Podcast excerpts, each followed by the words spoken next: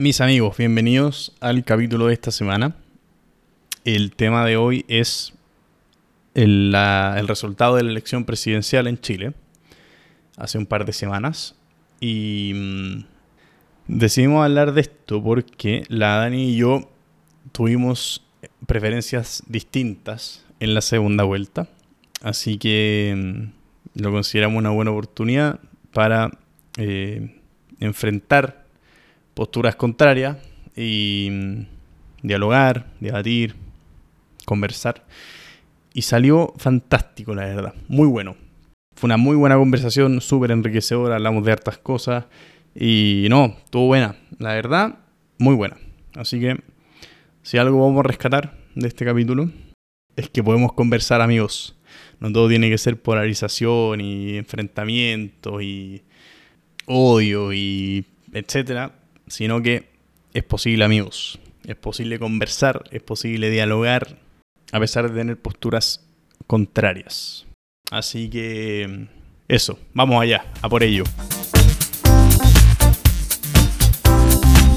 Podcast en proceso. Buenos días. Hola. Aloha. Ahí te escucho. ¿Cómo estás? ¿Sí? ¿Y tú? Oye, espérate, siempre se me olvida el moño que la interferencia. ¿Verdad? Espérame.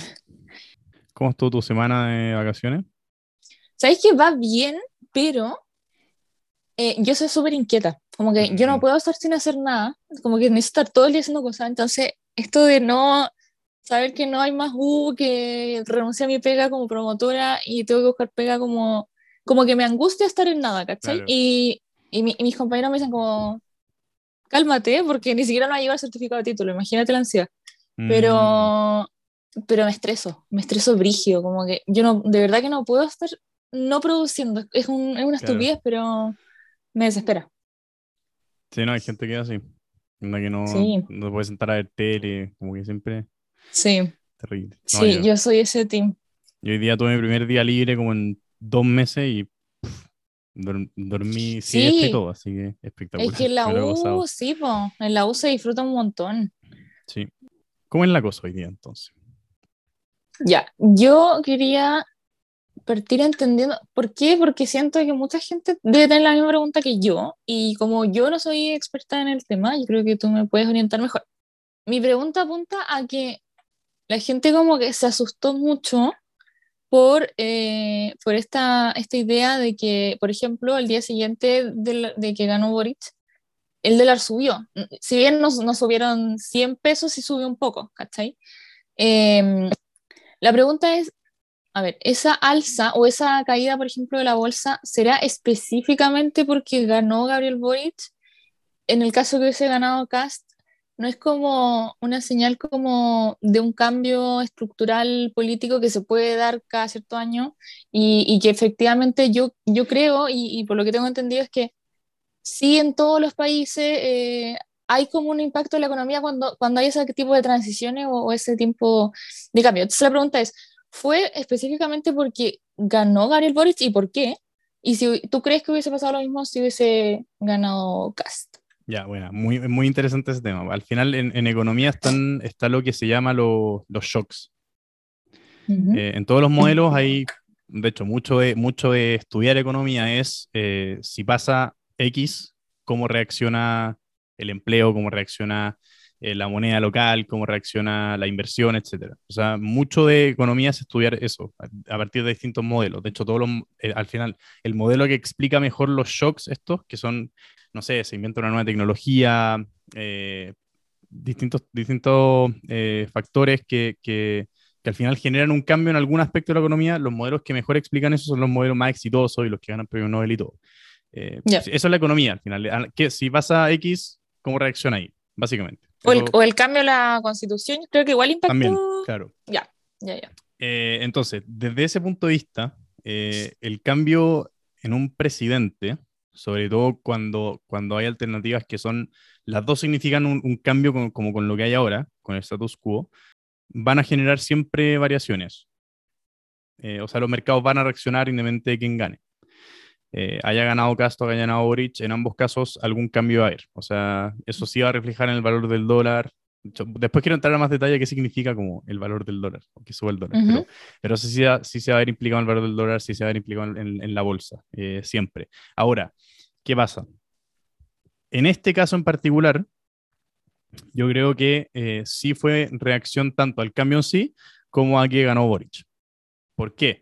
Porque al final, obviamente, las propuestas económicas de Boric no son muy pro mercado, no son pro inversión. eh, entonces, obviamente, eh, lo que hay que entender es que Chile, al final, es, si tú eres un inversionista en da lo mismo, Marruecos, tú decís, ok, ¿dónde me conviene meter mis lucas? O sea, ¿qué país va a ser más rentable? ¿Qué país, ¿En qué país me puedo ir mejor? Entonces, Chile, desde ese punto de vista, compite contra todas las demás economías del mundo. Claro. O sea, yo puedo decir, ok, quiero invertir en Chile o quiero invertir en otro lado. Cuando gana, cuando alguien como Boric llega a la presidencia, eh, lo que pasa es que, bueno, si propone subir impuestos, aumentar el tamaño del Estado, aumentar regulaciones, em, muchas, no sé, muchas regulaciones medioambientales. eh, O lo de del royalty minero igual Royalty está minero, claro. Mm, em, todo ese tipo de cosas, lo que hace es que eh, bajan, la rentabilidad, bajan los retornos de una potencial inversión. O sea, si yo tengo 10 pesos y los voy a meter en Chile, ahora ponte tú me rentaban, no sé, de esos 10 pesos voy a ganar un 10%, o sea, iba a sacar 11. Ahora, no sé, me va a rentar un 3%, entonces voy a sacar 10,3 nomás. Pero resulta que en el país de al lado, que antes me, que, me rentaba 10,5, ¿cachai? Antes en Chile rentaba más, ahora en Chile rento menos, muy para el país del lado. Entonces, de hecho, desde, el- desde, el- desde la- ponte tú la bolsa y el dólar, em, se recuperaron bastante el resto de la semana. ujú. O sea, el, el lunes fue el shock muy fuerte, pues se recuperaron bastante. Ahora, el tema del golpe a la inversión y la fuga de capitales, esa cuestión es... ahí- o sea, yo- de hecho, por eso yo creo que eh, responde más un- a, un, a una victoria de Boric que a solo un cambio de presidente, porque la fuga de capitales está siendo brutal, pero brutal. O sea, la cantidad de plata que se dio Chile es impresionante y la que se va a seguir yendo los próximos dos meses es una locura, ¿cachai? Em, ahora, después podemos entrar a, a hablar cómo afecta eso a la economía. Y a la Pero una pregunta. Sí. Corta, eh, ese, ese, esa como fuga o, o ese cambio que tú mencionas, ¿es, es tan rápido? ¿Se puede hacer así rápido en, en esa cantidad de días? ¿No es algo que requiere un poquito más de tiempo? Sí, o sea, ah, claro, hay, hay cierta... Ahora, por ejemplo, si tú tenías acciones de una empresa chilena, o sea, Ujú. lo podéis sacar en tres minutos. ah, de- Claro. de- ¿cachai? Podéis vender esas acciones y llevarte esa plata a otro lado en tres minutos. Ahora, claro, si tenéis si tenéis si una minera, claro, Ujú. obviamente no podéis agarrar los camiones, agarrar el, el todo, ¿cachai? Todas las máquinas y todo y sacarlas en dos minutos. Ya. Em, sobre todo si hay contratos de hormigón y todo, sí, efectivamente. Pero, em, como te digo, la, unas- que una empresa cierre locales o, o que, o que reduzca el número de trabajadores, cosas así, eso sí, eso sí en general se puede hacer súper rápido. Ya. Em, De hecho, la caída en la bolsa es por eso al final.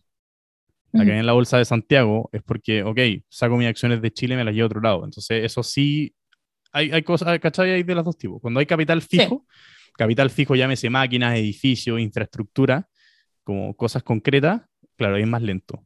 Ahí es más difícil porque, oye, no voy a agarrar un edificio y llevártelo. Pero Claro. eh, cuando son activos líquidos, eh, acciones, eh, bonos, inversiones de ese tipo, en Que es como general cambio se- intangible al final. Claro, al final el cambio Mm. se ve súper rápido. Ya, ya, perfecto. ¿Cachai? Eh, así que eso, en mi opinión, responde, para, respon- para cerrar, responde no solo al cambio como de lo, que, de lo que venía, no solo a que hubo un cambio, sino que sí responde a que, a que el ganador haya sido Boric. Como digo, si hubiese ganado Cast, yo creo que sí hubiese habido alguna reacción de los mercados, alguna variación en el precio del dólar, pero primero no descarto que haya sido positiva incluso, porque de hecho Ujú. cuando, cuando Cast ganó la primera vuelta, los mercados reaccionaron muy positivamente. ¿Cachai? Ya. Eh, porque obviamente la, la agenda económica de Cast era bajar impuestos, incentivar la inversión, eh, bajar regulaciones, etcétera. Y eso obviamente va a traer, va a traer inversionistas, va a traer eh, capital a Chile, va, va a hacer que, que empresas de afuera quieran instalarse acá. Eh, Ujú. Entonces, en ese sentido, da- a partir de eso, como que a partir de que los mercados reaccionaron positivamente cuando casi ganó la primera vuelta, yo creo que sí responde bastante a la victoria de Boric y no solo a que hubo un cambio. Así que eso, Ya. así lo veo yo por lo menos. Oye, y en, en- en la misma, como en la misma línea, yo había escuchado a eh, Gonzalo Winter Mm. eh, y dijo algo como súper interesante. No sé, quería como igual escuchar tu punto de vista, porque por lo que entiendo él tampoco es como que sea economista, no, no sé qué profesión tiene en verdad Vinter. Bueno, pero él decía, él explicaba que muchas veces, eh, como que claro, asustan, entre, entre comillas, o asusta a los inversionistas estos cambios, pero eh, cuando, cuando, por ejemplo, Boric sale y, y hay cierto como si en el caso de que se fuera a, a, cubrir todas estas como promesas orientadas como a lo social, eh, o este sentido como de cohesión, porque claro, él tiene este dilema, tiene este dilema de que, de que yo le voy a gobernar a todo Chile finalmente, a los que votaron por AT, al que, los que votaron por CAS, ya, tiene, al menos él tiene ese discurso de que él quiere gobernar para, para todo Chile. Entonces, todas estas señales de que, por ejemplo, se haya juntado eh, o que haya ido a la, convención, que Piñera ahora, por ejemplo, lo invitó también a, a un viaje como de la Alianza del Pacífico, me parece, em, que se juntó con Piñera, que yo sé que son temas realmente protocolares, pero, pero sí son señales, y si se llega, claro, y si se llega como a cumplir toda esta, en el fondo, estabilidad o, o, no sé, me voy por ejemplo el hecho de que imagínate empiece a, disminuir el tema del estallido social, el descontento mm. social. Es posible que esa sea como una, llamada a, oye, ven a invertir porque aparte de lo económico, eh, también hay como un, en el fondo, un, una quietud social eh, que quizá con Boric no sé si se iba a garantizar porque igual, porque igual el discurso, bueno, ahí tú podemos estar en desacuerdo, pero quizá el discurso igual es un poco más extremo. Entonces, esa es mi pregunta. Eh, él decía que quizá eh, probablemente sea mejor para la economía o para el llamado a venir a invertir. ¿Qué lo iba a contrarrestar como esta, este, como cubrir eh, todas estas necesidades sociales que, se espera que se vayan cubriendo? Mm. ¿Crees en eso o, o, es muy desviado? No, a ver, es que sí, o sea, yo entiendo el punto. Entiendo que, eh, de hecho, mucho de lo que se dijo en campaña eh, y mucha gente decía que al final, claro, no sé, eh, yo escuché el mismo argumento para ahora no votar por Cast y en su minuto para no votar por el rechazo. Como que, ya, si no, ok, como mucha gente, yo escuché, de hecho, lo conversé acá con, con hartas personas en el podcast, como, ok, yo quiero votar rechazo, pero si voto rechazo me van a quemar el país. ¿Cachai? Entonces, claro, ahora, ahora también escuché lo mismo con respecto a Cas, como que yo quiero votar por Cas, prefiero a Cas que a Boric, pero si votamos por Cas no va a haber gobernabilidad, que lo, bueno, París lo dijo mil veces, no va a haber gobernabilidad, van a salir a las calles a destruir todo. Que a ver, yo no sé si están así en realidad, la verdad. Para mí, para mí no, no sé, obviamente nadie tiene la bolita mágica, pero, pero no me queda tan claro que hubiese sido así. Al final, sí, sí. Cualquiera de los dos que ganara iba a ganar con una votación gigante, ¿cachai? Al final, igual es un país democrático y me parece que, que el resultado hay que respetarlo para, cualquiera que fuera. Entonces, mm, yo no sé mm. si, yo no sé si eso se habría dado. Ahora, de hecho, mira, es interesante ese punto que hiciste, porque da señales de moderación, eh, que claro, se junte con Piñera, que no sé, que haya incorporado a la DS en el comando, que, eh, que haya sido el presidente más votado de la historia, o sea, por lo tanto, todo sí, ok, mm. cierta, cierta estabilidad te puede generar. Em, Sí, es un punto, y es verdad, porque de hecho, desde, desde el 18 de octubre de 2019 en adelante, claro, obviamente la, la violencia ha estado, no, no, continuamente, pero sí, sí, bastante continuamente, pero, pero igual de manera intermitente, desatada en general. Mm. Eh, entonces, obvio, eso solo el 2019, solo desde octubre de 2019 hasta, hasta finales de 2019, que eran, creo que 300.000 pymes, ¿cachai? Entonces, y eso, claro, no, como que el único, el único cambio fue el, la inestabilidad social. Entonces, sí, que se acabe la. En, resumen, la inestabilidad social sí ha generado eh, que quieren empresas, que muchas empresas se vayan de Chile, la fuga de capital lo mismo que estamos hablando recién.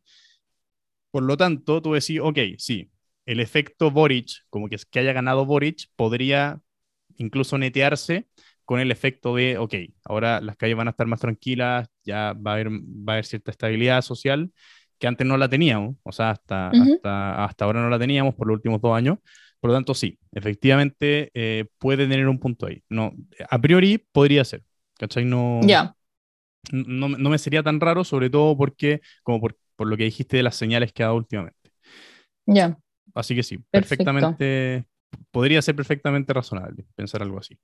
y por ejemplo, el, el, el tema que igual lo encuentro, tam- tampoco lo, lo desconozco un poco el tema como el sustento económico que tiene eso, pero eh, claro, Boris dijo que eh, él espera designar su, su gabinete antes del, del 22 de enero, que fue cuando lo hizo Piñera.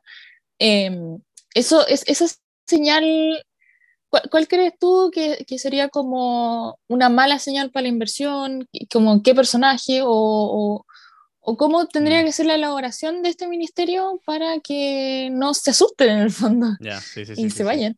Bueno, Y sea, si efectivamente da estabilidad eh, el simple hecho de designar un ministerio. sí, de todas maneras, obviamente. Sí, mira, Ujú. mientras los mercados, mientras menos preguntas queden por responder, más Ujú. estables van a ser. ¿cachai? Mientras menos incógnitas Ujú. hayan, mejor van a responder los mercados siempre. Entonces, Ujú. claro, mientras, mientras tengamos esa... ¿Sabéis por qué? Más allá de, de quién esté o más allá de que, ok, ahora tenemos ministros y antes no los teníamos, ahora sabemos quiénes son, más allá de eso es por lo mismo que dijiste tú recién, es por la, creo yo que es por las señales que da. O sea, si, Ya. en, su, si en su gabinete hay, eh, hay economistas que son eh, serios y respetados, eh, sobre todo en Hacienda y en, y en economía, sí, Sí. eso sin duda es una señal muy positiva y, y los mercados obviamente van a, van a responder eso. Sí. a mí me dio risa el lunes, el, el domingo, y el, bueno, el lunes en la mañana cuando salió el- la reacción de, de la bolsa y, de lo, y del dólar. Claro, Sí. todo, o sea, como que económicamente todo se viene abajo, pero al final yo que estoy yendo a trabajar, em, al, yo- la oficina está en el centro, entonces obviamente como que voy y, y tú ves el taco igual, es como ya, está bien, como ganó Boric y todo, y, y económicamente puede ser que no tenga la- las mejores, que no tengamos las mejores expectativas, pero al final la gente tiene que salir a, a- a- a ganarse el pan igual, ¿cachai? Entonces, Claro, como ese, ese llema de tengo que ir a trabajar igual. claro, Así entonces que, ya, claro. ok, pero Mm. como que el mundo sigue, la vida sigue. em, Entonces, eh, es eso, ¿cachai? Si, si, eso por un lado, y, y lo otro es que, claro, si, la- yo creo que lo que le dio la victoria a Boric fue justamente el, el- el- como el acercarse más al centro, el meter a la democracia cristiana, el que lo haya apoyado figuras como el Ricardo Lagos, ¿cachai? Em, Por lo tanto, sí, cualquier, el si en el gabinete va en la misma línea, eh, sí, yo creo que eso sería una señal muy positiva, como no solo económicamente, sino que para el país en general. O sea, mientras más amplio sea, mejor. Ya, pero, pero entonces, según tu perspectiva, eh, lo ideal sería que fuera entonces más democracia cristiana, más, más hacia el centro. Eh, ojalá, sí. O sea, o sea, yo Ya. lo digo, yo, o sea, obviamente yo soy de Mm. derecha, por lo tanto, también ten, ten en consideración que lo estoy diciendo desde, ese- desde esa visión. Por lo tanto, o- Sí. obviamente, mientras más Boric es de izquierda, por lo tanto, mientras más se acerque a mí, para mí, por mí mejor, pero, pero como tratando de verlo solo económicamente y solo desde el punto de vista de los mercados, sí, es obviamente, por, por ejemplo, si en, su, si en su gabinete solo hay, eh, no sé, están los mismos economistas que estuvieron en su equipo ahora, en su equipo directo me refiero. ¿cachai? No Sí. a los asesores externos que al final como que ahí nunca pescó, no sé qué pasó ahí, pero, pero lo- lo- si están solo los economistas que los asesoraron directamente y solo eh, todos los ministros son del Partido Comunista o del Frente Amplio, eh, sí, pod- se podría esperar obviamente que los mercados, que los mercados reaccionen muy adversamente, sobre todo, ¿sabéis por qué? Porque iría en contra de lo que, de lo que, de lo que mostró para la segunda vuelta, para la campaña segunda vuelta, ¿cachai? Eh, como que... Ya. Pero, por ejemplo, poniendo, eh, me interesa como poniéndonos en el lado catastrófico, porque, claro, yo, por ejemplo, voté, voté por Boris y, y, y, y aún no siendo una genia en economía, creo que estas como campañas del terror, como vamos a hacer Venezuela, onda, compren dólares al tiro, porque, qué sé yo, Chile sacaba mañana, no sé qué, ya. A mí me parecen unas caricaturas, ¿cachai? De repente sí, las encuentro como exageradas, como, no sé.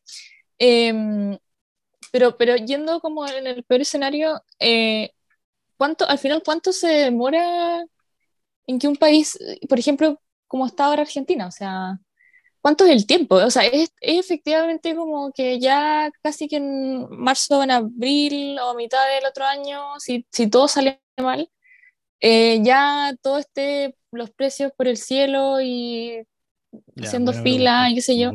O, o- o es como algo paulatino, o sea, me refiero a que, aunque sea el peor gobierno de la vida, en cuatro años, ¿tú crees que se pueda llegar a un escenario como tan catastrófico? Mira, eh, muy interesante ese punto. Y por lo siguiente, porque yo estoy de acuerdo, sí, me atrevería incluso a decir que estoy de acuerdo con que, ponte tú, Piñera Guillé 2017. Claro ¿Mm? que si gana Guillé, vamos a ser Venezuela y todo, sí, totalmente caricatura, eh, creo yo. Ahora, no sé, si, si, bueno, Bachelet, ¿cachai? Si el gobierno, del el Bachelet 2 sobre todo, ¿Mm? eh, fue bastante en la línea de aumentar el tamaño del Estado, de, de transicionar de, de- como del de Estado subsidiario del Estado de bienestar, eh, una reforma tributaria. em, entonces, ya como que sí, en general puede haber un gobierno de izquierda que, que tenga la- como la misma idea de lo que quiere económicamente, el mismo proyecto económico, pero siempre que hay un marco de reglas, claro, eh, estoy de acuerdo contigo en que puedes hasta hacer caricatura. De hecho, mira, yo le he dicho esto a varias personas.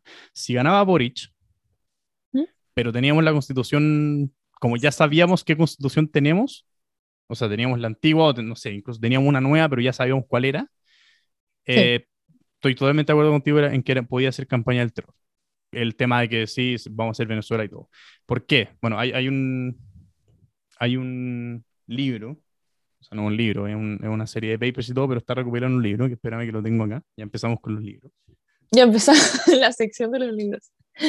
Este libro, que se llama Why Nations Fail. Ah, creo que lo habías mostrado en, otra, en, otro, en otro Eh, capítulo, ¿no? Puede ser. Creo, ya. eh, de Acemoglu y Robinson. Bueno, este libro es la recopilación de una serie de estudios que muestran estos dos autores, eh, muy reconocido economista. Este libro, de- o sea, debe ser de los libros económicos más vendidos del mundo, sin duda. Hay un área de la economía que estudia por qué eh, los países, cuál es la diferencia entre los países desarrollados y los países en desarrollo, los países que no se han podido desarrollar. Por ejemplo, por qué a Estados Unidos le fue tan bien y a África o a Sudamérica no. ¿Por qué a, por qué a Corea del Norte le fue tan bien? A, a- o sea, a Corea del Norte le fue tan mal y a Corea del Sur le fue tan bien.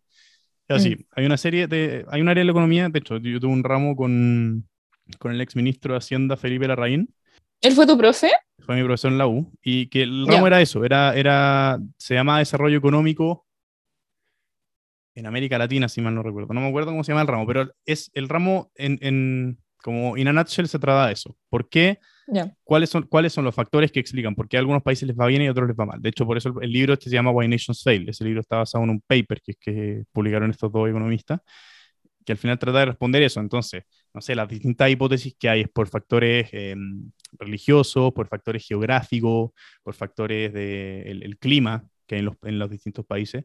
Eh, y así, hay una serie de hipótesis. Esta, la que plantean estos autores, que ahora voy a decir cuál es, es la más aceptada por lejos. Y lo que dice es que lejos el factor más importante y el predictor principal de por qué a algunos países les va bien y a otros mal son las instituciones. ¿A qué me refiero con instituciones? Las instituciones son... eh, mira, lo que hace una constitución al final del día es definir las instituciones de un país, que son el marco de reglas. No, no pensemos en instituciones como un instituto en particular dedicado a cierta cosa. Instituciones Claro. es el, el marco económico, el marco de reglas, eh, principalmente todo definido en la Constitución. El rol Ujú. del Estado, son instituciones, en el sentido más amplio de la palabra. Y estos autores diferencian entre instituciones extractivas y instituciones inclusivas. ¿Por qué le pusieron así? Porque, ya, para no, para no ponerme tan economicista para la cosa, eh, el- el- idea, sí, es que, eh, de hecho es peludo, porque como en general uno habla de estos temas como con gente que también eh, estudia ¿Qué economía? Los como términos, sí. uso términos que para mí son súper cotidianos y se los digo a alguien que no, que no sabe economía y es como, ¿qué? Como, ¿De qué me estás Sí. hablando? Es es súper- es peludo. Ya, mira, El tecnicismo, sí, ya, raya para sumar lo siguiente. Los países que tienen instituciones que eh, se prestan mucho para, por ejemplo, el fraude por parte de los gobernadores o los abusos de poder por parte de los gobernadores, por ejemplo, que no tienen buena protección a la propiedad privada, que son una- eso es una institución, por ejemplo.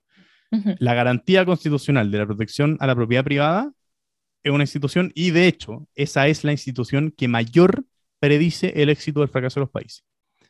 De hecho, Mm. incluso en el paper que hicieron estos autores, así definen instituciones, como el grado en que están protegidos los derechos de propiedad privada.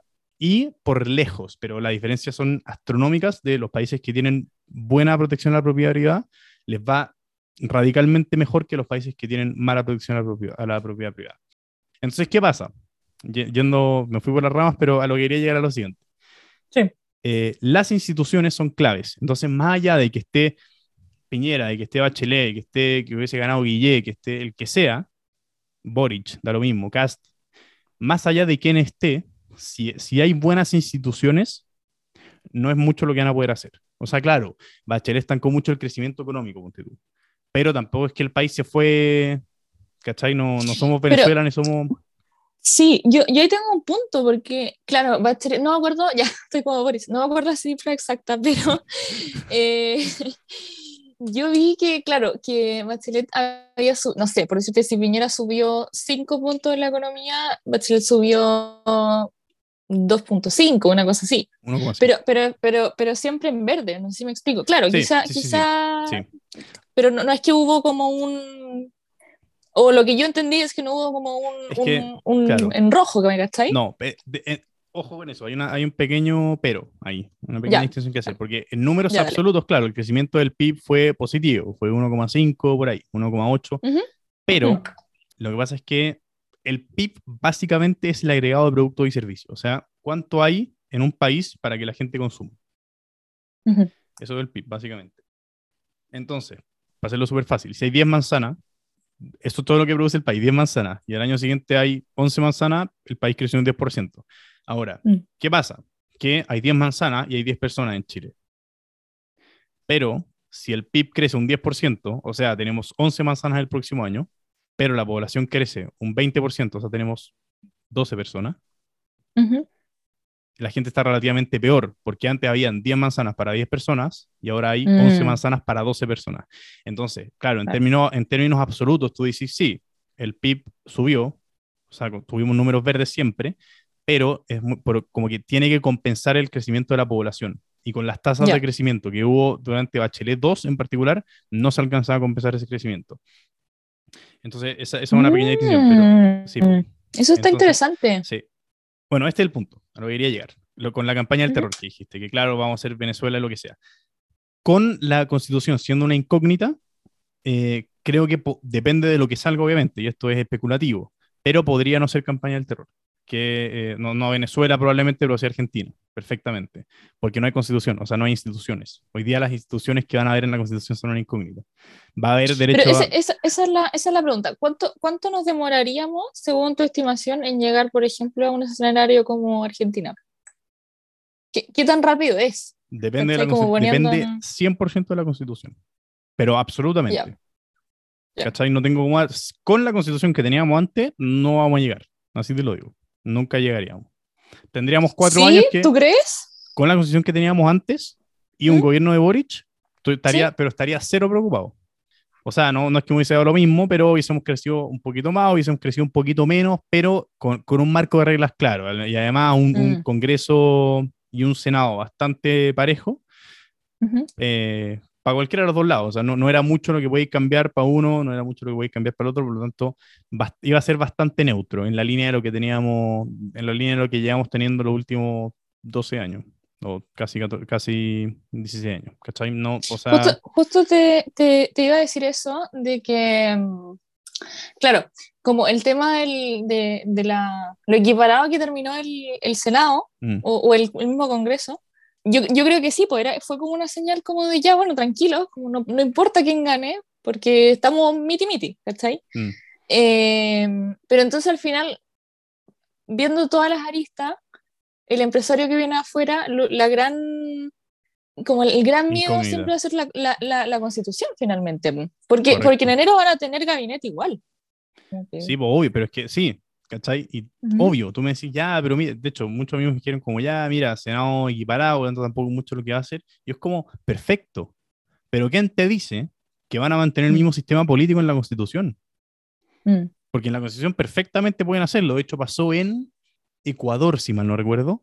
Que claro, ¿Ya? nueva Constitución, entonces te- hicieron elecciones y creo que al año siguiente, reelecciones de nuevo. O sea, elecciones de parlamentarios de nuevo. Entonces, claro, hoy Senado equiparado, pero, ¿cachai? Pues eso puede perfectamente durar un año nomás.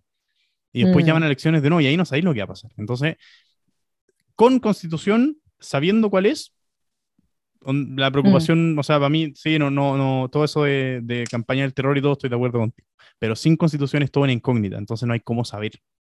Ya. Eh, Y la, la pregunta igual va como, yo, yo no, no, no he averiguado bien, no sé si tú sabes, pero ¿cómo lo habrán hecho eh, países donde, o si existirá, países donde se haya se haya cambiado la constitución y que haya sido próspero. ¿Cómo, cómo fue el proceso? Porque, porque yo entiendo el, el, el, el miedo o el, claro, la incertidumbre, pero creo que igual hubo un, un, movimiento social, hubo un plebiscito también que la misma ciudadanía aprobó y, y hay una convención que es, se supone que está trabajando en eso. Entonces, ¿cómo se hacen estos cambios que realmente la ciudadanía necesita y quiere? Por ejemplo, ahora se hablaba que, que la constitución venía como en, en, un, en un, sentido como a, a, cerrar toda esta, como, o, o, intentar cerrar toda esta herida que hubo desde la, la dictadura.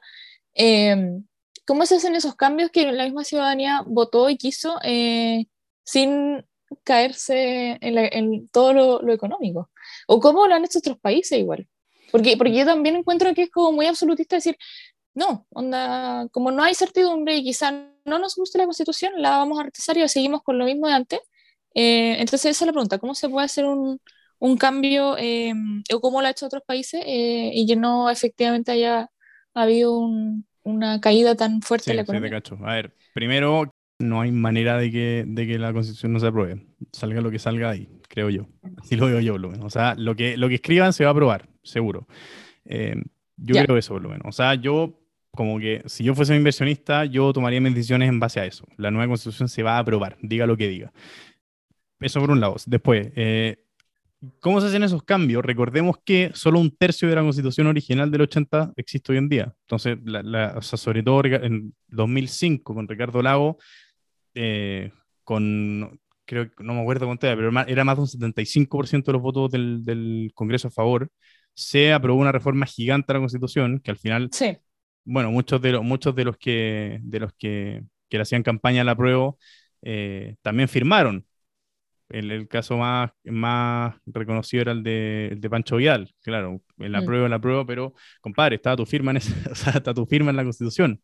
¿Cachai? Sí. Que, entonces, esas heridas de, claro, si, mira, si de hecho era por eso, oye, sí, ¿sabéis que si con esta cuestión podemos dejar atrás el tema de Pinochet y de Allende y la dictadura y la cuestión, ok, si con esto vamos a sanar como país por, y, por, y, y, podemos empezar a mirar para adelante en vez de seguir mirando para atrás, ok, hagamos una nueva constitución, ¿cachai? Pero, eh, como te digo, un tercio de la constitución, solo un tercio era, era el texto original, todo lo demás había sido reformado, total o parcialmente, uh -huh. pero todos los demás artículos habían sido reformados. Entonces, bueno, y eso fueron cambios de las instituciones, cambios estructurales de fondo, que se hicieron sin generar mayor inestabilidad, ¿cachai? Porque si al final podéis reformarle todo lo que queráis a la Constitución. Eh, ahora, yo entiendo que eh, simbólicamente cambiarla, de, o sea, a partir de cero, mucho más potente y efectivamente quizás reformarla solamente puede no dejar todas las heridas atrás, digamos. Como desde lo simbólico, claro. Claro, claro. pero es más simbólico. Mm. Pero sí. eh, eso tiene un costo, que, ¿cachai? Que es la inestabilidad, la, la, incertidumbre, sobre todo con la importancia que tienen las instituciones. Entonces, sí. La pero, pero ¿hay algún, ¿hay algún país de como antecedente que le, que le haya ido bien, que haya tenido un buen proceso actual, o sea, contemporáneamente? Pues? O sea, miremos Latinoamérica. En Latinoamérica somos los campeones de cambiar constituciones. Eh, de mm. hecho, la, la, región del mundo que más constituciones ha tenido es Latinoamérica. Bueno, y miremos, miremos, cómo estamos, ¿cachai? O sea, Estados Unidos ha tenido una y es, eh, uno puede tener, o sea, mucha gente puede tener sus su diferencias, puede no gustarle, pero objetivamente hablando es el país más exitoso de la historia de la humanidad, ¿cachai?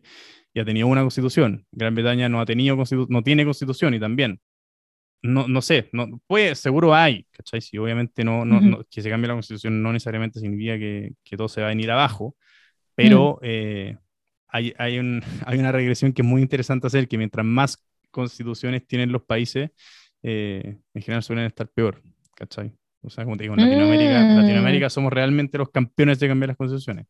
Eh, yeah. Ninguna región del mundo ha tenido tantas constituciones como Latinoamérica y estamos como estamos. ¿Sabes, ¿Sabes lo que sería interesante averiguarlo como próximo capítulo? Eh, ¿Cómo ha sido Uruguay en sus procesos de, de constituciones? Mm. Yo encuentro que Uruguay es un, es un país súper interesante para pa analizar en Latinoamérica. ¿Por qué? Como que ha tenido, no, no, sé, encuentro que ha tenido como referente que de repente no, no van en la lógica tan como de, de derecha, ¿cachai? Como muy pro economía. Es que, por ejemplo, pongo a Mujica, eh, que de hecho el pueblo uruguayo lo, lo valora mucho, es como icónico. Eh, y Uruguay en, en, ha crecido mucho. O sea, es un país chiquitito que uno realmente lo mira como muy como muy a huevo, ¿cachai? Pero, pero ha sido uno de los países que se ha mantenido súper eh, estable. Sí, pero- y, y sí. de hecho, sí, sí, dime.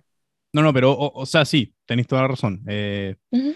pero ojo con. A ver, Mujica, claro, de izquierda, obviamente, pero eh, él, él siempre, de hecho, hay una entrevista muy famosa que dio él, que eh, él califica al. Bueno, en esto yo estoy en profundo desacuerdo, pero él califica al, al capitalismo como un virus.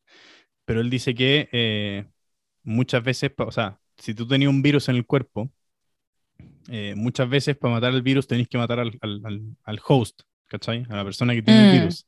Entonces, Claro. al final él lo plantea, básicamente lo plantea como un mal necesario. eh, Mm.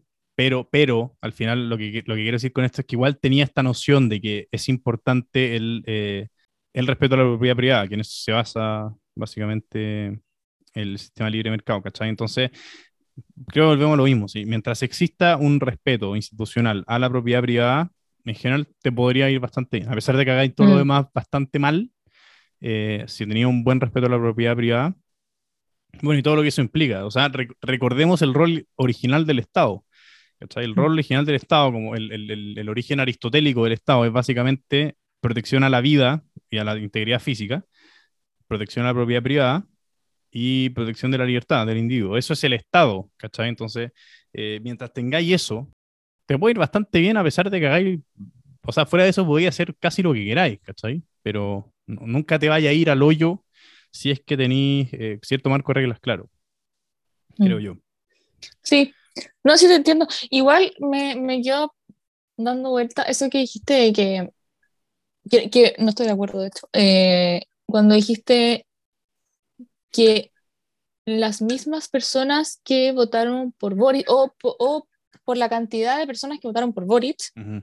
eh, tú ya das por hecho que la constitución se va a aprobar. Sí. Yo como que ahí estoy, no estoy tan de acuerdo.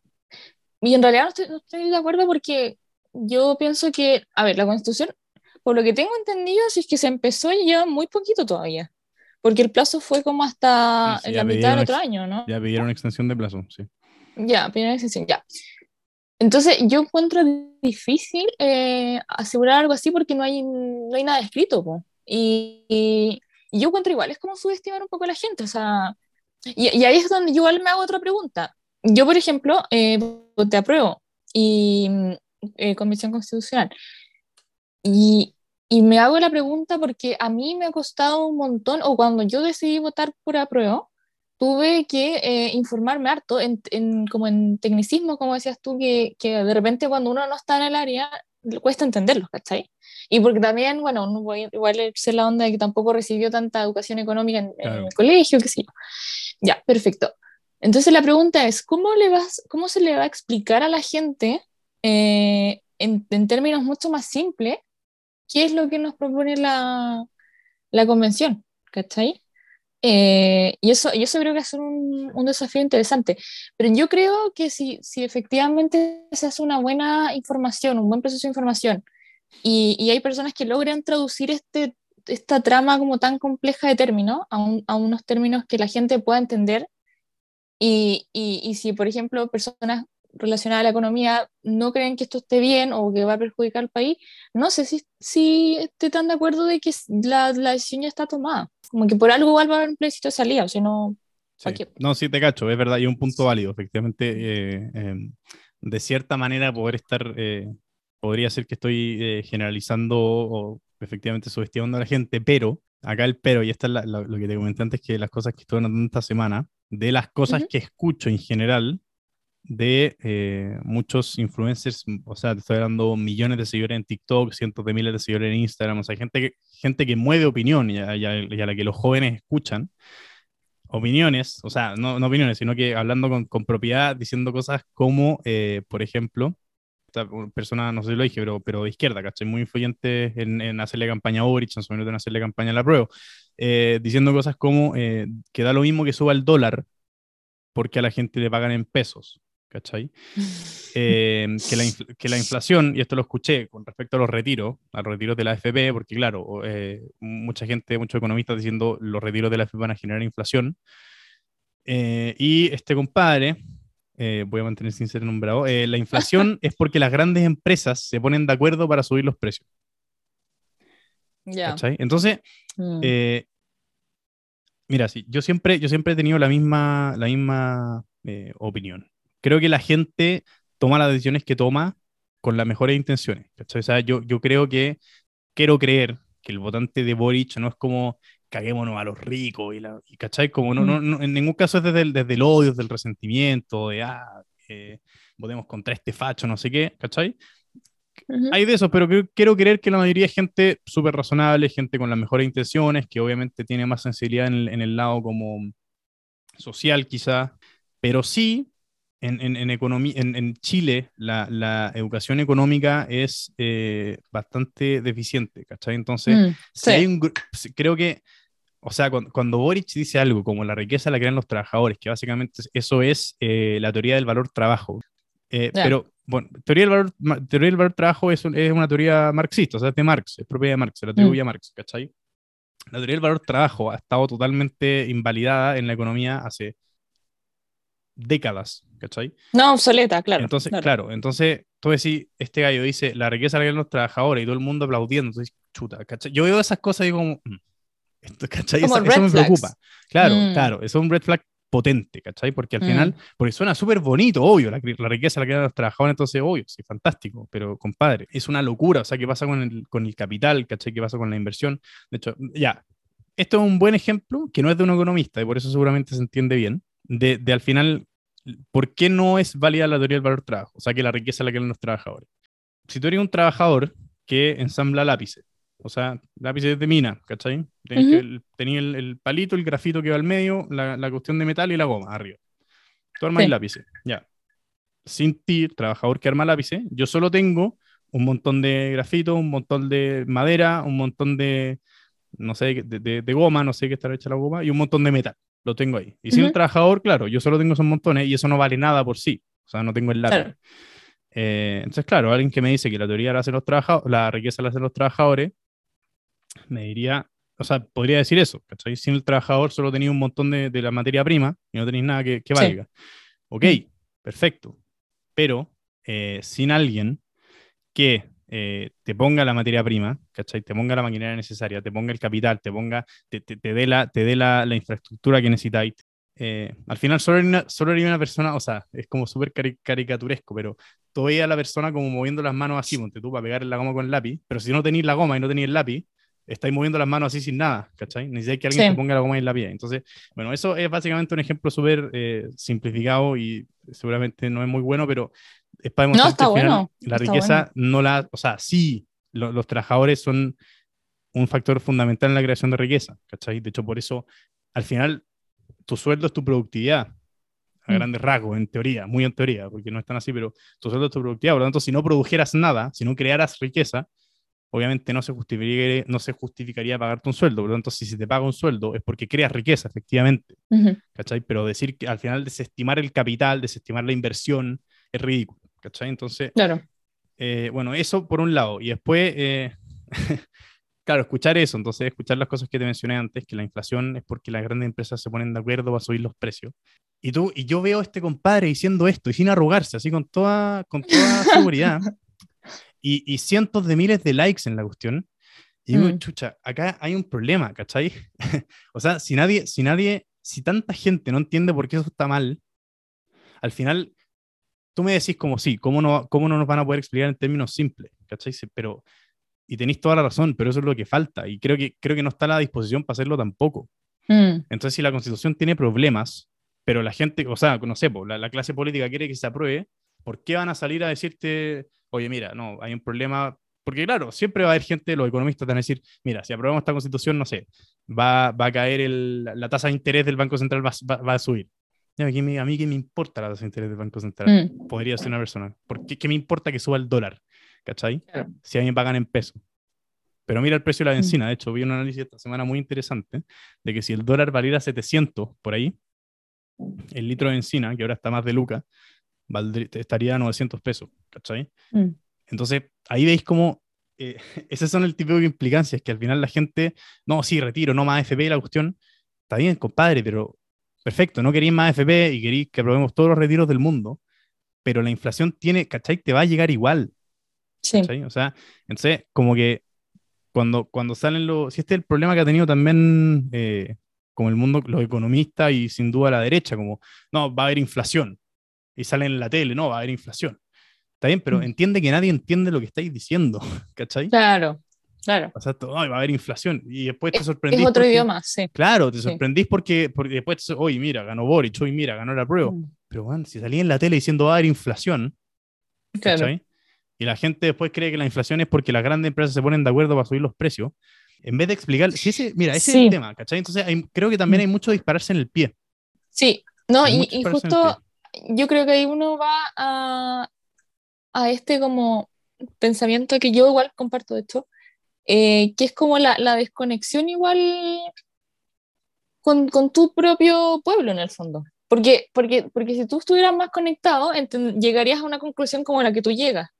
La, la, la, señora de, o sea, no sé, como que la señora que se levanta todos los días a trabajar eh, La tan y- vilipendiada y está señora el 3 y el Juanita. 4 Claro, y el 3 y el 4 como tratando de sacar a su familia adelante, no te va a entender que es, o sea, no ni ahí ni con el dólar, ni con la inflación, eh, Claro. probablemente nunca va a tener ni siquiera su casa propia, entonces, como que a mí esa desconexión me, que, que ahí es donde yo doy el- el- como el contraste, o sea, como cuál es la idea de, de, de prometer tanta estabilidad si, vas, si esa estabilidad en el fondo está muy desconectada a las realidades chilenas, ¿cachai? Sí, Entonces, yo, yo creo que eso es lo que, lo que la gente piensa, o sea, te viven prometiendo, no, vamos, a, vamos camino al desarrollo y vamos en eso, y ya son, o sea, Lati- Latinoamérica, otros países nos miran como si fuéramos Dubái, no sé, Mm, y es como, chuta, sí, puede ser en números, pero, pero la realidad es que no todos estamos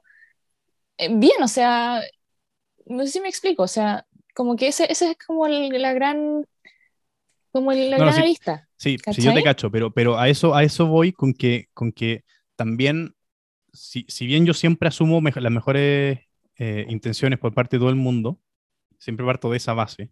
El camino al infierno está pavimentado con buenas intenciones, ¿cachai? Y ese es el Mm. tema, porque cuando sale un compadre como Daniel Stingo en la tele a decir, pero a la señora Juanita, ¿qué le importa que suba la bolsa? Mm, ¿Cómo, weón? ¿Cachai? Espero que no sepas, mm, porque la otra alternativa es que weón tiene claro el efecto que tiene la bolsa para la señora Juanita. Mm. ¿Cachai? Pero para sacar votos, para avanzar su agenda, le está diciendo. Yo quiero creer que no es así. claro. ¿Cachai? Por, por Mm. tanto, siempre digo, espero que, que estoy hablando desde la ignorancia y no desde la maldad. ¿Cachai? Porque al Sí. final es eso. Eh, Entonces, la señorita que le cae bien, que, que veía al Daniel Stingo en los matinales y qué yo en la mañana, decía, ah, este me cae bien, voy a votar por Daniel Stingo. Entonces después sale, ah, pero a la señora, ¿qué le importa que suba la bolsa? Sí. Eh, y la señora obviamente va a decir, ya, ¿qué me importa la bolsa? Sale este compadre me cae bien, es, es- es un, es un constituyente, ¿cachai? Un gallo serio, un gallo, es un gallo, es un abogado, ¿cachai? ¿Por qué no lo va a Mm. creer este compadre? Sí. Entonces también es un tema, si yo entiendo lo que tú decís, ¿cachai? Pero también es un tema de responsabilidad. De que ok, tengamos buenas intenciones, queramos hacer cambios y queramos eh, ayudar a la gente, pero, pero sobre todo si tenéis, si yo siempre he dicho lo mismo, sobre todo si, si hay tenido la oportunidad de, de educarte, ¿cachai? Si tienes la, la posibilidad de ir a un buen colegio, la posibilidad de ir a, un- a una buena universidad, la posibilidad de tener un título profesional, eh, tenéis la posibilidad de estar en un cargo en el que la valía, o de estar en una posición en que la valía mucha gente, en que la gente te escuche, no podéis vivir, ¿cachai? No basta con las buenas intenciones. Yo te agradezco las buenas intenciones, perfecto, pero no, no, no basta con eso. Tenía un deber. Sí. Y, y ahí yo tengo otro contrapunto lo que acabas de decir. Eh, claro, cuando tú dices como el acceso a la educación, de haber podido tener cierta eh, acceso a información que de repente, entre comillas, es privilegiada, Sí. eh, ahí, ahí igual entro en un, en un, en un dilema, porque finalmente eh, todo este grupo de, de personas o individuos eh, son los que siempre toman las decisiones. Yo, yo no me quiero un discurso súper así como radical, pero, pero, pero me hace el sentido, o sea, cómo en el fondo incluimos eh, a personas que quizá no, no han llegado a ese nivel por diversas razones, que también debe estar ligado a, a toda esta como desigualdad o, Sí. o poco Sí. equidad en Chile. ¿Y ¿Cómo la incluimos en tomas de decisiones que, que, que afectan mayoritariamente? Porque es lo que siempre digo yo, el, el, el rico siempre va a ser rico. O sea, el rico que, si le llega, mira, si, si llega a salir todo mal y, y, claro, nos convertimos como en una nueva Argentina, o sea, una persona que tiene plata va a agarrar sus cosas y se va a ir simplemente, y ya, listo. Entonces, esa es mi pregunta, ¿cómo se incluye eh, a personas que realmente están como, están pidiendo ayuda y quieren como involucrarse en estos cambios, entendiendo que no son efectivamente este grupo selecto que ha tenido tanto Sí, así es. acceso? Es que, bueno, es que a mí este tema me encanta porque lo, lo, eh, eh, he tenido discusiones bien acaloradas con, con mucha gente que conozco por esto mismo, como, porque siempre he dicho, de hecho, el día, el, cuando ganó Boric, comenté algo en la, no me acuerdo qué era, pero eran las líneas de mm, si es que todo sale mal, lo- no sé, si, si- si- si- es que la nueva constitución es un desastre también.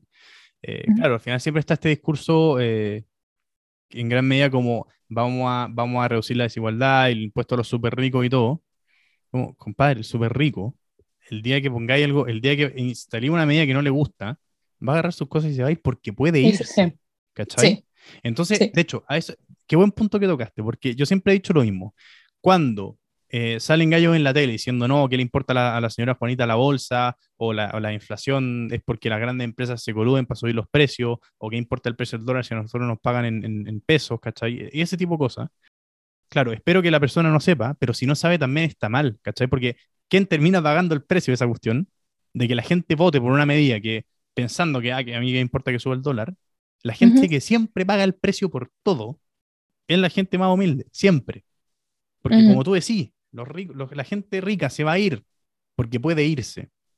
Mm. Pero ¿qué pasa con la gente que no puede irse? La gente que realmente vota por, por, por Sting o vota por, eh, Mm. por estos gallos que dicen, que, que dicen este tipo de cosas. Como realmente con la esperanza de, ok, este compadre me va a ayudar, va, mi vida va a estar Claro. mejor, así, ¿cachai? Impuesto a los súper ricos. Obvio, sí, impuesto a los súper ricos, gran idea, en el papel. ¿Qué ha pasado en todos los países en que lo han implementado? Se van todos, pero todos. Y lo han hecho, ¿cachai? Si hay ejemplos. El tema es que, como claro, como, como la gente no se informa, la gente que tiene que informarse no se informa porque, mira, yo jamás, jamás eh, he dicho como si la señora Juanita es el problema, porque le cree al, al stingo que dice que quiere importar a la señora Juanita la bolsa. Jamás, porque Mm. o- obvio que no, ¿cachai? Si una persona que no ha tenido la oportunidad, ¿eh?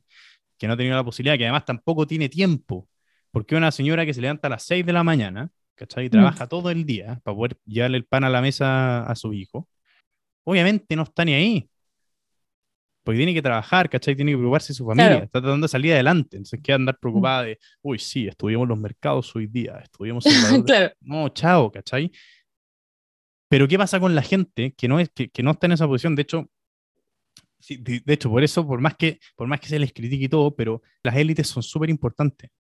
Son Ujú. súper importantes y la calidad intelectual de las élites es fundamental. De hecho, no me acuerdo quién era, pero una charla que él decía, mira, tú vas, tú vas en Europa, en Europa tú te subías a una micro, y veía dos, no sé, dos estudiantes de, que están en, ter- en tercero medio, segundo medio, y los escucháis hablando de la última novela de Kafka. Mm.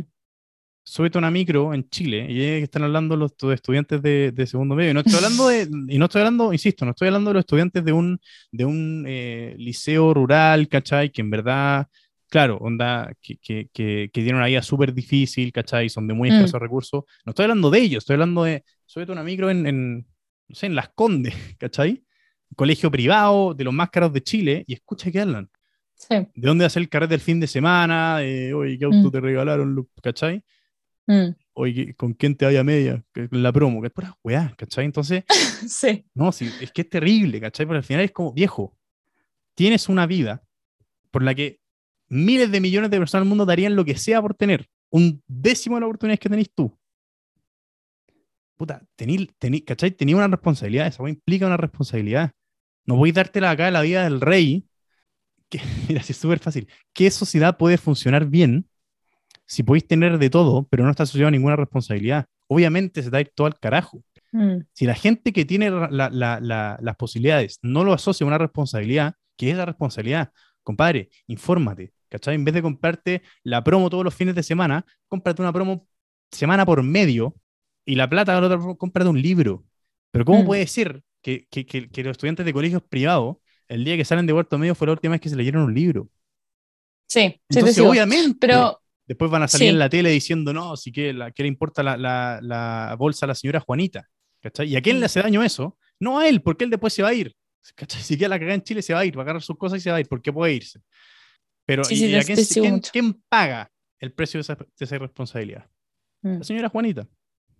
Sí, no, sí, te- y lo comparto, lo comparto, pero eh, igual creo que lo que estás comentando, eh, que es cierto, igual está, está ligado como a, a- a un problema mucho más estructural, no sé si sea tanto como de izquierda a derecha o si estás de acuerdo o no con ciertos discursos, etcétera. ¿Por qué? Porque yo creo que igual hay un problema ahí de, por ejemplo, el fomento a la lectura, el acceso a la cultura, a las artes, no sé, el mismo hecho como del, del impuesto en los libros es súper interesante verlo acá en Chile.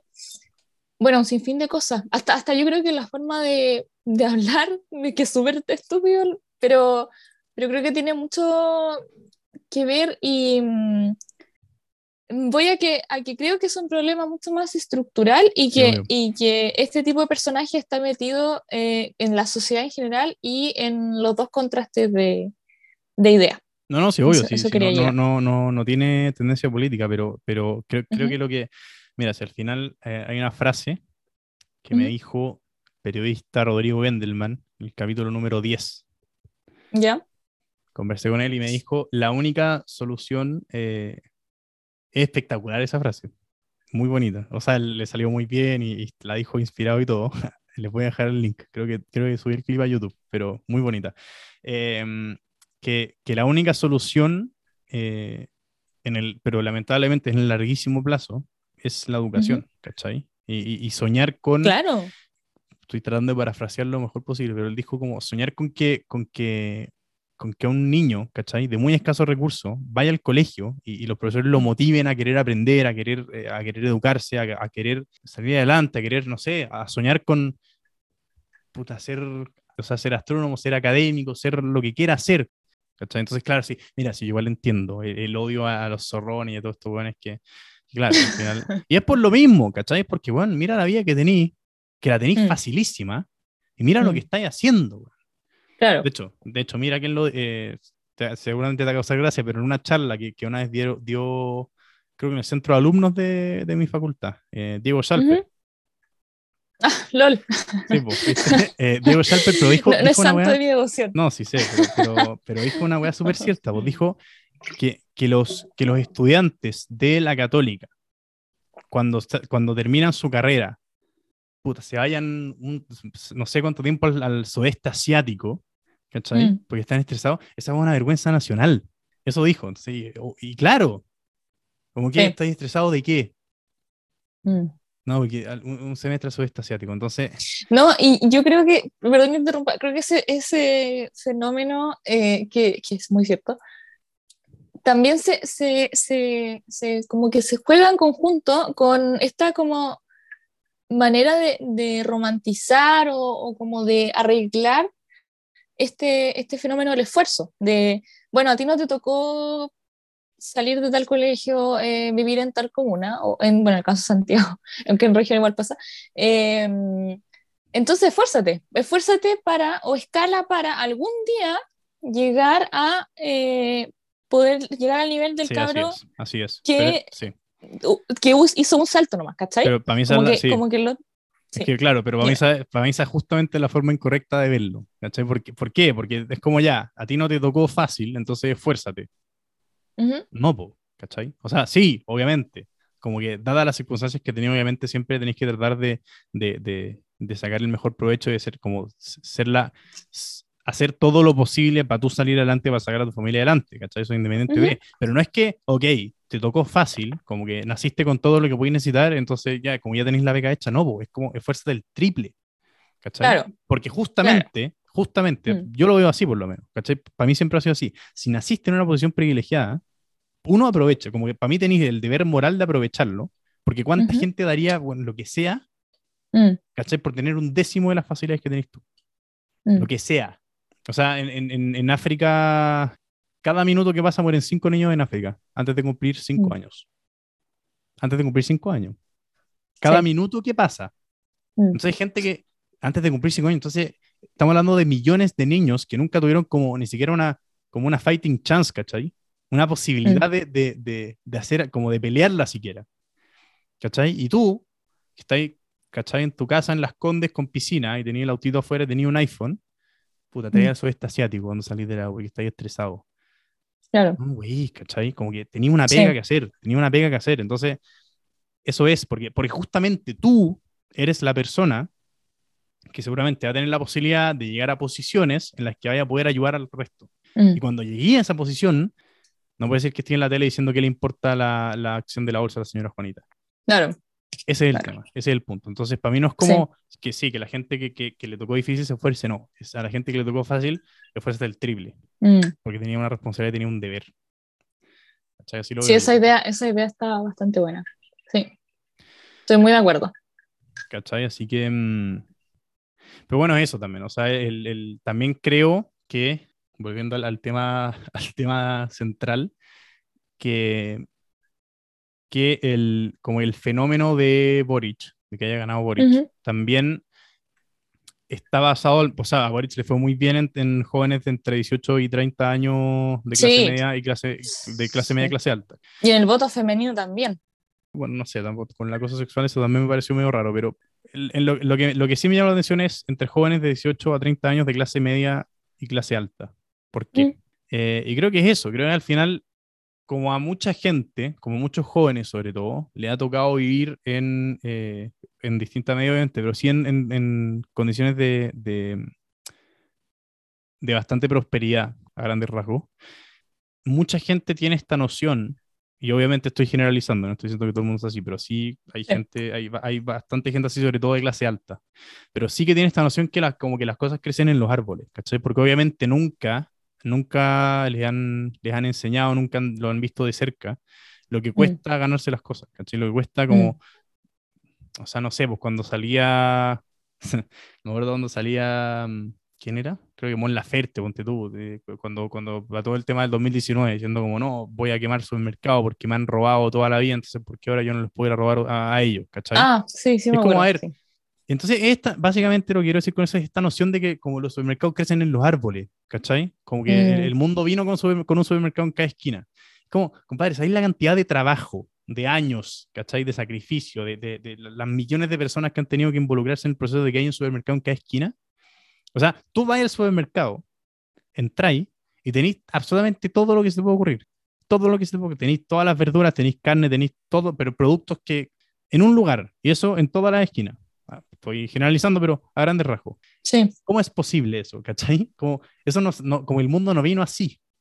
¿Cachai? Mm, No es que lo- eh, llegó el meteorito, murieron todos los dinosaurios, pero con el meteorito, con el meteorito apareció, apareció un supermercado en cada esquina, apareció una farmacia en cada esquina. Como que las cosas no, no- ¿me entendí? Como que la- la- las condiciones, las condiciones que han permitido, si bien con muchos problemas y si hay desigualdad y si todavía hay pobreza, que para mí es inaceptable que haya pobreza todavía. Eh, pero sí, con todos los problemas que queráis, pero el mundo en que vives, ¿cachai? No se generó solo, ¿cachai? Las condiciones Mm. de prosperidad que se han alcanzado no se generaron solas. Entonces, esta noción de que yo me merezco todo solo por, solo por el hecho de existir, ¿cachai? Mm. Que es especialmente predominante en clase media alta y clase alta, creo que también eh, alimenta como, como esa narrativa. mm, sí. Sí, sí, te- sí te sigo. Sí, yo estoy, estoy de acuerdo. eh, pero, pero ahí volvemos al punto. Es que al final todo yo creo que todo, todo como hablando, llevando toda esta conversación, llegamos al mismo punto. Eh, que, que yo creo que efectivamente hay un, problema que, que- que creo que es, es innegable desde la posición política donde tú te, te pares, eh, que es que estamos en un Chile que, que, que- es desigual, que, que más que desigual percibe las cosas de manera muy distinta, de acuerdo al contexto, porque, porque de hecho, bueno, también lo hemos conversado en otro capítulo, hasta el hecho de, de nacer en una en región o nacer en la capital ya determina ciertas cosas en tu vida. Y eso es, eso es un problema país, o sea, es un problema país. Eh, el hecho de que, lo mismo, que nazca en cierta comuna, ya deter- o sea, tú ya procesas la información de una manera distinta, ves el mundo de una Mm. manera distinta. Entonces yo creo que ahí está el gran, el gran problema, que, que tenemos como dos grandes grupos que están significando la realidad o le están dando un sentido de acuerdo a un contexto, de acuerdo a oportunidades, mil cosas, que no se están juntando, ¿cachai? Que no están llegando a un acuerdo, que no, que no, no, se, no puede vivir este estos dos grupos tranquilos, ¿cachai? Eh, y yo creo que mientras eso no, no se vaya de a poquito uniendo o buscando algún punto en común o se vaya reestructurando, yo creo que siempre va a estar, uy, estas conversaciones o estos dilemas, ¿cachai? Claro, sí. Es que, bueno, sí, sí, pero eso también surge desde, un punto de, de, creo que cierta arrogancia por parte de la élite de decir como yo sé mejor que ustedes lo que es mejor. Yo, de, mira, yo por la pega, eh, la mayoría de la gente con la que, con la que trabajo es gente súper sencilla, ¿cachai? Gente súper sencilla, gente muy trabajadora, muy sacrificada, que, que, claro, y al final tú, mira, ya, es lo que te comenté al principio, como por qué para mí la economía y la seguridad son prioridad. O sea, pues claro, tú me decís, eh, claro, yo voté por Cast, pero no estoy de acuerdo con Cast ni en, no sé, por matrimonio igualitario, en el tema de las drogas, tampoco estoy de acuerdo con él. Eh, como hay mil cosas como que para mí mal, mal llamadas valóricas, ¿cachai? En las que no mm. estoy de acuerdo con Cast, para nada. Pero ¿por qué voto por Cast? A pesar de, estar, de no estar de acuerdo con él en, todo, en, todo, en todas estas cosas. Porque yo realmente creo que, como yo no sé mejor que la gente qué necesita la gente. Como yo creo que cada persona sabe lo que, como lo que es mejor para ella misma, ¿cachai? Entonces yo creo mucho en esta cuestión de, bueno, lo que voy, esta gente sencilla, trabajadora, que, que realmente lo único que le importa, no anda preocupado de, de, de, qué, de qué sale en el Instagram o de, hoy, ¿qué pasó, en, ¿qué pasó en el mundo político el día de hoy? Vamos a ver las noticias. No mm. está preocupado de eso, ¿cachai? Sino que se levanta, está preocupado de trabajar, le preocupa que sus hijos estén bien, que sus hijos tengan que comer, de poder educar a sus hijos, ¿cachai? De poder darle lo mejor, de que puedan salir adelante. Eh, eso es lo que les preocupa. ¿Cachai? Entonces, yo mirando, ese, mirando eso, digo, ya, ok, lo, lo, voy a ejemplificar. Y esto lo, va, lo a tener que decir con harto cuidado. Pero el tema, por ejemplo, matrimonio igualitario, ya, acá está en contra. Yo estoy súper a favor, ¿cachai? Porque obviamente no, es, no, es, no hay igualdad de derechos si es que no hay matrimonio igualitario. Mm. ¿Ok? Sí, ok, perfecto. Pero creo que también hay que hacer una diferencia entre lo urgente y lo importante. El tema, claro, el tema del matrimonio igualitario es súper importante, súper importante, porque insisto, hay una, hay una desigualdad de derechos que no se justifica, es totalmente arbitraria. Mm. Ok, pero ¿qué me importa más? ¿Eso? Porque claro, yo, yo me voy a sentir súper bien votando por mm. alguien que defiende el matrimonio igualitario, porque hoy mira qué mira qué, qué conciencia social que tengo. Mm. Pero ¿qué me importa? A mí, obvio, a mí no me cambia nada que haya violencia en Plaza Italia, a mí. Entonces yo desde mi punto de vista súper egoísta, es como ya, ¿qué me importa la seguridad? ¿Qué me importa el orden público? ¿Cachai? Son secundarios porque yo me voy a sentir mejor si voto por, ¿cachai? Como si pongo esos, mm. temas, esos temas antes de eso. Entonces, ahí tenía otra cosa, ¿cachai? Para mí, como yo siempre trato de, de, de, de pensar las cosas, de ver las cosas no desde mi punto de vista, porque es lo que, es lo que digo, yo no voy a pagar las consecuencias si acá queda la cagada, ¿cachai? Porque puedo irme, mm. ¿cachai? Mm. Pero ¿qué pasa con la gente que no? La gente que está eh, amarrada acá, ¿cachai? Y la mm. gente que al final eh, sus preocupaciones son otras. Ese es el tema, es como que es lo que tú decías, son mundos tan distintos y son preocupaciones y prioridades tan distintas que a veces cuesta como cuesta entender que hay gente como que vive en universos totalmente distintos, ¿cachai? Porque es mm. increíble la diferencia. Y, En el, y en el mismo país, por favor, recalquemos eso. Estamos en el mismo país y en la misma ciudad. ¿cachai? No, si es una locura. Entonces, mm. eh, efectivamente, está como esta, pero yo creo que también es parte del, eh, como te decía antes, yo, también es parte de la educación que tenemos y parte de, de la crianza incluso que se ha tenido, ¿cachai? Porque... Em, mucha, bueno, mucha gente, sobre todo muchos profesionales universitarios, claro, van a la U, se titulan y tienen sus trabajos corporativos al tiro. Eh, son pocas las carreras que tienen como práctica obrera, por llamarlo de alguna forma, en que, en que tenéis que estar ahí, tenéis que, tenéis que eh, como ensuciarte las manos, ¿cachai? Y, ¿Te puedo interrumpir en eso? ¿Sabes qué? Me acordé de algo. Tengo una amiga, eh, saludos a ella si algún día me escucha, que está estudiando, no sé si puedo decir el nombre de la universidad, mejor no. No, mejor no. Ya bueno, está estudiando en una universidad, en, en perdón, en, en, ya, filo, está estudiando. y no quiero que después nos funden. Y eh, ella está estudiando ingeniería civil industrial. Sí. bueno, y ella me contaba que en una práctica que lo encontré muy, muy interesante, la mandaron, eh, ella fue a eh, una práctica que es como de, mm, ¿cuál es el nombre técnico? cuando se fabrica el producto y lo envasan y todo esto. ¿Cómo se llama el, el nombre? Eh, No, no caché. ya, ella fue a- al, al fondo la- a la empresa donde se estaba fabricando el producto que vendía, Ujú. ¿cachai? De la fábrica. la línea de ensamblaje, La esa misma, sí, sí, sí.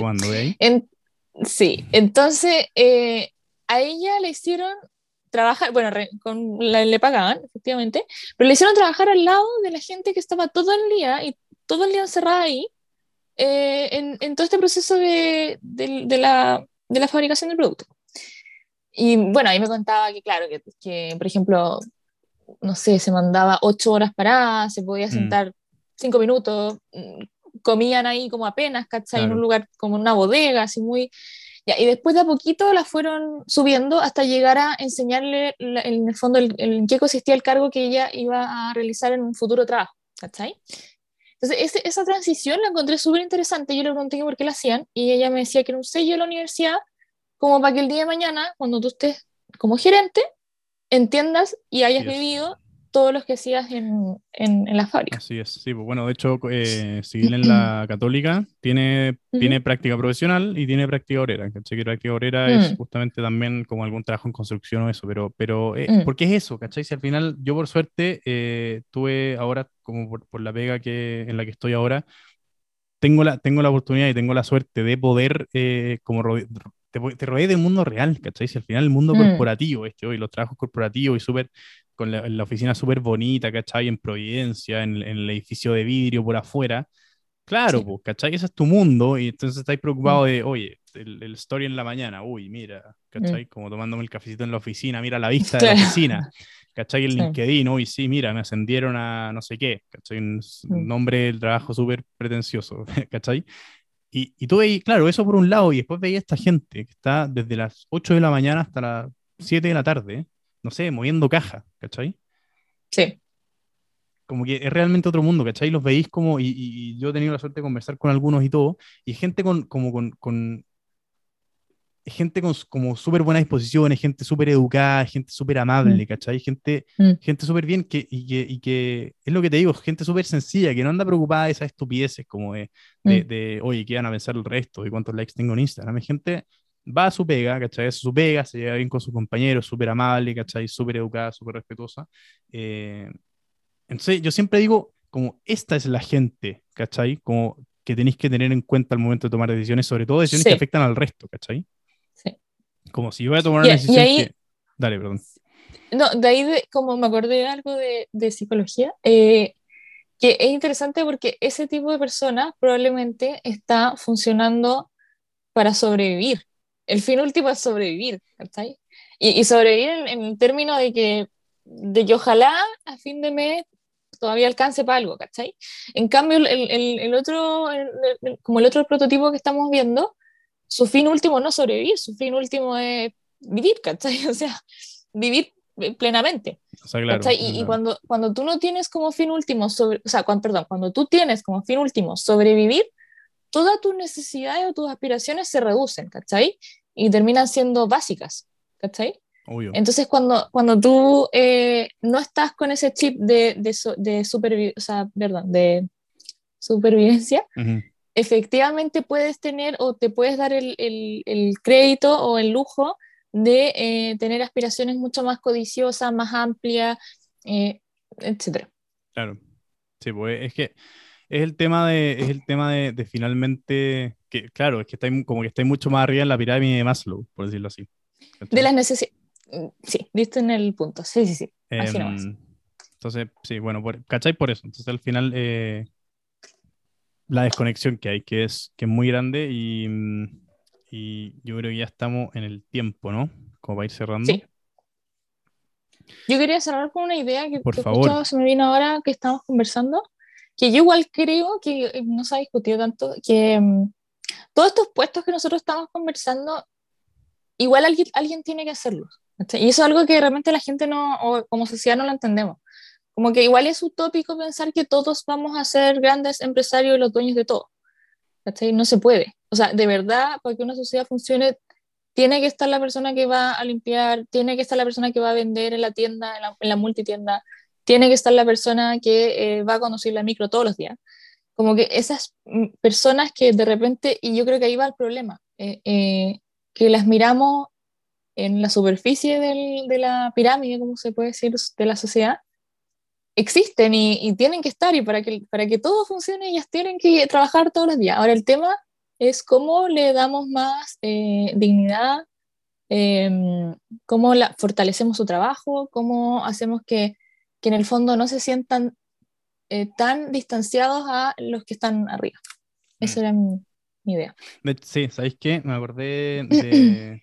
de mm, el Por, a eso, bueno, a eso quería llegar, ¿cachai? Como para no alargarme tanto, a eso quería llegar. Al final, como esos trabajos, eh, más allá de, más allá de como demonizarlos, creo que es lo que decís tú, ¿cachai? Como a la gente que hace esa pega, que, que mm. es súper dura y súper sacrificada, eh, empezar a valorarnos más, ¿cachai? O sea, de hecho, por ejemplo, valor, donde, estoy, sí. donde, estoy, trabajando, la persona que hace los transportes, claro, gana, no gana mucho, obviamente, eh, porque eso, mm. ese tipo de trabajo eh, como que no tienen grandes sueldos, eh, pero es mucha pega y, y, cómo se nota cuando no están, ¿cachai? Entonces, mm. gente como, claro, mi, obviamente mientras más se les pueda ayudar y mientras más se les pueda dar, eh, mucho mejor, pero, pero creo que hay que verlo desde esa línea versus de yo sé lo que yo sé mejor que tú lo que tú necesitas, ¿cachai? Exacto. Porque hay una pequeña bueno, de hecho la super, Sí, de hecho la, la, pandemia nos mostró eso igual, que, que, esa fue una gran lección de vida para todos, porque que, a quienes necesitaban indispensablemente en la pandemia claro. no era necesariamente el ingeniero no. o el, no sé, como que no, pues, era, era efectivamente la señora eh, que iba a limpiar las calles, era la, la, chica que iba a trabajar en el supermercado, ¿cachai? Ese, ese tipo de, de persona fue la que más se, se, necesitó y era indispensable. El de la basura, como que la gente estaba desesperada cómo se iba a acumular toda la basura. Eh, entonces, sí, estoy... Hecho, estoy ahí, ahí hay una discusión súper interesante que es como, ¿por qué el que... ¿Por qué el político gana más que el que trabaja la basura? No sé si has escuchado eso pero ¿por qué el político, no. por, qué el, por qué el congresista eh, gana mm. más que el compadre que recoge la basura? Si el congresista no trabaja un mes, ¿cachai? No, realmente el país no cambia nada. Sí. Pero si el compadre sí. que recoge la basura no trabaja un mes, mm. ¿cachai? Sí, sí, sí, sí. sí. Así que, estoy de acuerdo. Bueno, eso también es parte como de la, de la, de la desconexión o la, o la, como la, la noción incorrecta que se tiene en torno como la, la importancia de, de, los políticos en particular y la importancia de como mm. la gente humilde que trabaja y se saca la chucha y finalmente hace que el mundo funcione, ¿cachai? Si está como, sí. yo, o sea, esta como idealización de la clase media que tanto se critica, como la, la clase media es como la, la espina, la, la, columna vertebral del país, para mí, no una, mm. para mí no es una idealización, para mí es así, ¿cachai? Entonces, sí. eh, para mí realmente es así. Al final, mm. claro, tú dices, uy, las grandes empresas y todo, sí, pero el, el 90% de las empresas en Chile son pymes.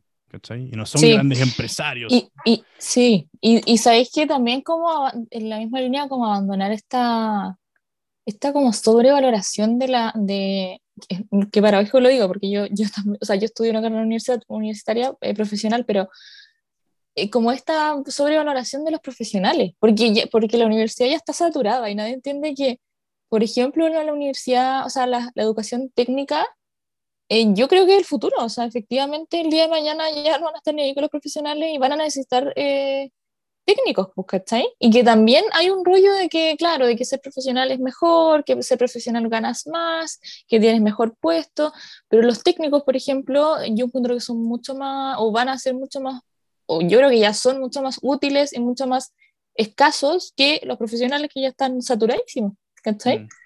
Entonces, todas esas lógicas yo creo que hay que ir replanteándoselas. Pero ahí estamos, estamos sí, quizás nos olvidemos un poquito más, pero quiero hacerte una pregunta que hay un dilema bien, bien difícil, que es, eh, claro, efectivamente, como que necesitamos más, qué sé yo, más gaffiter que, como el, el, mundo necesita más gaffiter y no necesitamos más, como que no necesitamos un magíster en artes liberales más, ¿cachai? Realmente eh, sí, la sociedad no necesita, pero, pero también uh -huh. tenéis como el dilema de lo que partimos al principio, como también es muy importante como el fomento del arte, el fomento de la cultura, el fomento de... Entonces, ah, es no, un dilema no, difícil, yo, ¿cachai? Sí, no, no, no, pero yo no lo reduzco a la cultura, yo lo reduzco a que en realidad, o sea, no sé, dudo que, que, que si menos carreras impartieran derecho, o hasta mil carreras de psicología, eh, no sé, el mundo no va a entrar en crisis porque ya son muchos, ¿cachai? Son demasiados. Entonces, si el quizá se potenciara más que, chuta, no hay tanto... El otro día leí como una ingeniería en refrigeración, algo muy bizarro, que se necesitaba un montón en Chile, ¿cachai? No hay, y no hay, simplemente no hay, los chicos no están estudiando eso. Mm. Entonces, eh, finalmente el cabro que estudia eso probablemente le va a ir mucho mejor, va a ser mucho más necesitado, pero el país no lo está, no lo está fomentando. Claro. ¿Cachai? Sí, bueno, de hecho ahí hay una discusión que podríamos dejar para un próximo capítulo, que en Estados Unidos eh, también está súper fuerte con el tema de, de, condonar la deuda estudiantil. Eh, como que son muy, muy, muchos los intereses y qué sé yo, y los republicanos, los de derecha, ya dicen como, obviamente no voy a poder pagar tu, tu préstamo como tu, claro, tu, tu crédito estudiantil si eh, gastaste 50 mil dólares en estudiar artes liberales en Harvard. Hoy, y después, ay, no encuentro pega.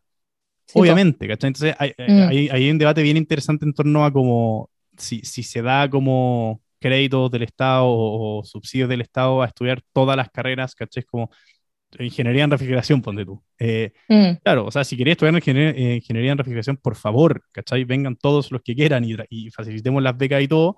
Y, eh, mm. Pero si hay estudiar magíster en artes liberales, compadre, realmente la sociedad necesita más magíster en artes liberales. Entonces, ese es un debate mm. interesante que también podríamos, podríamos discutir en otro capítulo. Sí, sí, sí, totalmente. está bueno, está bueno. Pero eso, todo buena esta conversación. Todo muy interesante, muy Qué bonito, ¿sabes que esto es súper bonito? Esto es súper bonito porque, porque estamos en, en, en, polos absolutamente opuestos del espectro político. Sí, debo admitirlo. Pero no, no, pero, pero podemos conversar, ¿cachai? Estamos de acuerdo en hartas cosas y podemos dialogar mm. tranquilamente, así que se puede. Sí, se puede. Aunque no lo crean amigos, aunque no lo crean amigos, se puede. Sí, y en un podcast, ni más ni menos. Exacto, se puede conversar civilizadamente. Así que mm, ya pues eso, estamos hablando y eh, nos vemos la próxima semana. Así es, para que lo escuchen. Gracias por la conversación. No, maravillosa, gracias a ti. Realmente bonita. Y no, creo que creo que un buen presente, de que un votante de cast y una votante de Ori.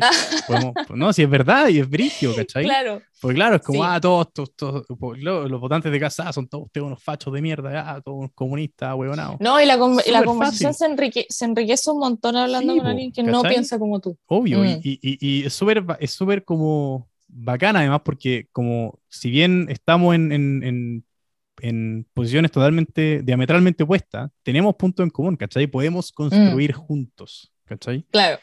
Podemos construir juntos, eso es súper enriquecedor, así que... Ojalá vayamos para allá. Ojalá, po. eso, po. espectacular. Ya, muchas gracias a todos. Chao, chao, si bien estamos hablando. Chao.